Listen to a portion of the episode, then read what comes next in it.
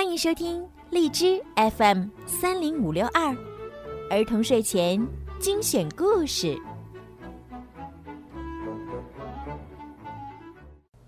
亲爱的小朋友们、大朋友们，你们好！我是每天给大家讲睡前故事的小鱼姐姐。想要收听更多好听的故事，记得在微信里面搜索小鱼姐姐的微信公众号“儿童睡前精选故事”。点击关注，好听的故事每天就会发送到您的手机里啦。好啦，现在让我们一起来听今天好听的故事吧。弗洛格吓坏了。弗洛格被吓坏了，他躺在床上，听到从四周传来阵阵的怪声。柜子里有咔咔的声音，地板上也有沙沙声。有人躲在我的床底下。弗洛格害怕的想着。他从床上跳下来，一口气跑过漆黑的树林，来到小鸭的家门口。你跑来看我真好，小鸭说。但是现在很晚了，我正要上床睡觉呢。求你了，小鸭，弗洛格说。我被吓坏了，有个鬼在我的床底下。哈哈，乱说！小鸭大笑起来。世界上根本没有这样的东西。有，小鸭说：“你可以待在我这里，我不怕。”然后他们缩成一团，窝在床上。弗洛格紧紧靠着小鸭温暖的身体，不再害怕了。突然，他们听到屋顶上传来刷刷的摩擦声。什么东西？小鸭吓了一跳，从床上坐了起来，接着又听见楼梯上传来咔咔声。这个房子也闹鬼了！弗洛格大叫：“我们快出去吧！”他们逃进了树林里。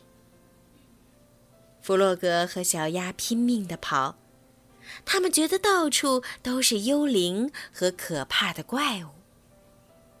他们跑到小猪家，先深吸一口气，然后敲门。“谁呀？”一个没睡醒的声音问。“小猪，是我们，请你快开门。”弗洛格和小鸭大声叫着：“怎么搞的？”小猪生气了：“你们干嘛三更半夜把我吵起来？”请你帮帮我们，小鸭说：“树林里到处都是幽灵和怪物，吓死我们了。”小猪笑了：“呵呵，不要乱说，鬼和怪物根本不存在，你们知道的。那你自己看看好了。”弗洛格说：“小猪往窗外望去，看不出有什么不对劲儿。小猪，我们可不可以睡在你这里？我们很害怕。”好吧，小猪说：“我的床很大，我从来不怕，我才不信这些呢。”于是他们三个挤在床上。嗯，真好。弗洛格心想：“这下可安全了。”可是，他们都睡不着。他们听着所有来自树林里的奇怪又可怕的声音，这一次就连小猪也听到了。还好，三个好朋友可以互相安慰。他们一起大声喊着：“他们不怕，他们什么也不怕。”最后。他们累得睡着了。第二天早上，野兔去弗洛格家拜访。弗洛格家的大门开着，屋里没有他的踪影。这可真怪，野兔心里想着。小鸭的家里也没有人。小鸭，小鸭，你在哪里呀？野兔大叫着，但是没有人回答。野兔很担心，心想一定发生了什么可怕的事情。野兔很害怕，赶忙跑到树林里找弗洛格和小鸭，找了又找，就是没有他们的踪影。也许小猪知道他们在哪里，他想。野兔敲着小猪家的门，没有人应门。这时，四周一片宁静。他从窗户往里看，看到他的三个好朋友躺在床上睡得正香呢。已经上午十点钟了。野兔敲着窗子：“救命啊！一个鬼！”三个朋友一起大叫起来。接着，他们看清了，窗外原来是野兔。小猪开了门，他们冲了出来。哦，野兔！他们说：“我们被吓坏了，树林里到处是可怕的鬼和吓人的怪物。”鬼和怪物？野兔很惊讶，他们根本不存在。你怎么知道？弗洛格生气了。我的床底下就有一个。你亲眼看到了吗？野兔心平气和地问。没有。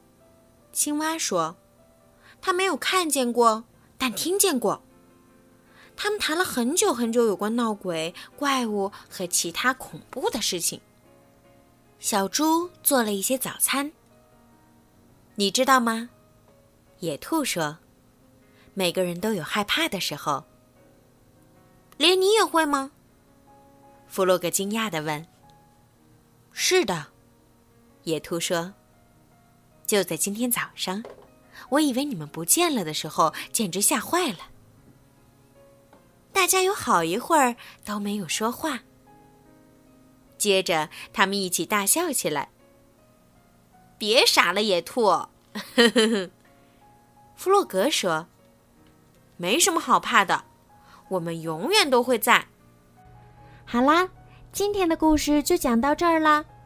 如果你们有什么想听的故事，或者想对小鱼姐姐说的话，可以搜索“儿童睡前精选故事”的公众号，然后给我留言。当然，也可以直接在荔枝上给我留言，我都会看得到哦。如果我有时间的话，都会回复你们的。好了，孩子们，晚安。